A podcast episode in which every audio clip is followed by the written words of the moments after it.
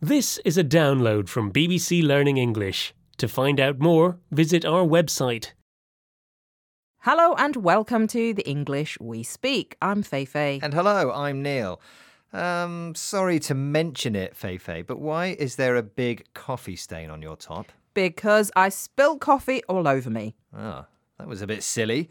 And did I notice when you arrived that you were limping? Yes, I was, and thereby hangs a tale.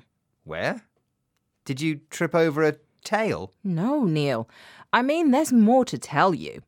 When we say thereby hangs a tale, we mean what I have told you involves a longer explanation, or there's more to tell you. It's an expression taken from As You Like It by William Shakespeare.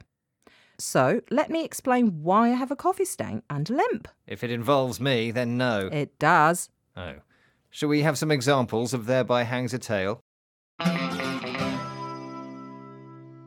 Why are you covered in mud? Well, thereby hangs a tale. I won that medal for bravery, and thereby hangs a tale. What a journey! All the main roads were closed, so we had to drive cross country, and thereby hangs a tale. You're listening to the English we speak from BBC Learning English. I've been telling Neil about the phrase, thereby hangs a tale. It means there's more to say about what I have already told you. Neil, can you guess what's happened? Hmm, so you have a limp and you have a coffee stain on your top.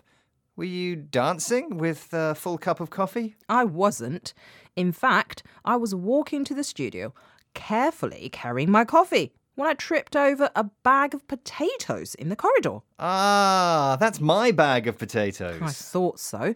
But why is there a bag of potatoes in the corridor? Hmm, well, thereby hangs a tale. I'm all ears. I'll tell you later. It's time to go now. Bye. Bye.